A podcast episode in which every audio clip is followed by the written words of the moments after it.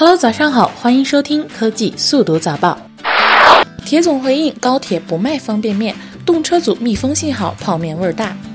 中国铁路总公司运输局营业部副主任黄鑫表示，动车组密封性特别强，而且泡面味儿很大，不利于车内的空气质量，影响大多数人的感受，所以不会卖方便面。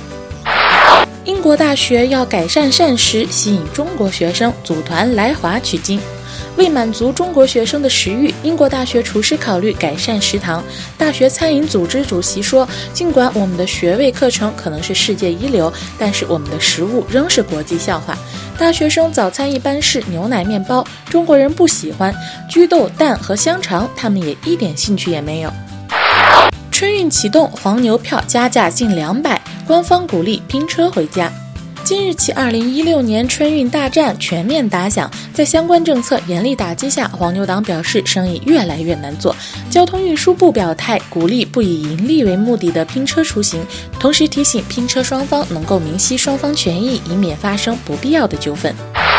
八成安卓用户去年换新机，但一六年依旧严峻。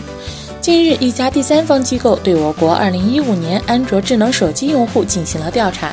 调查结果显示，在过去的2015年中，更换过安卓智能手机的用户比例高达百分之八十二。这似乎预示着国内智能手机市场仍有一定的增长空间。好了，本期的科技速读早报到这里就结束了。不要忘记微博搜索“科技下午茶”，就可以参与我们近期的抽奖活动啦。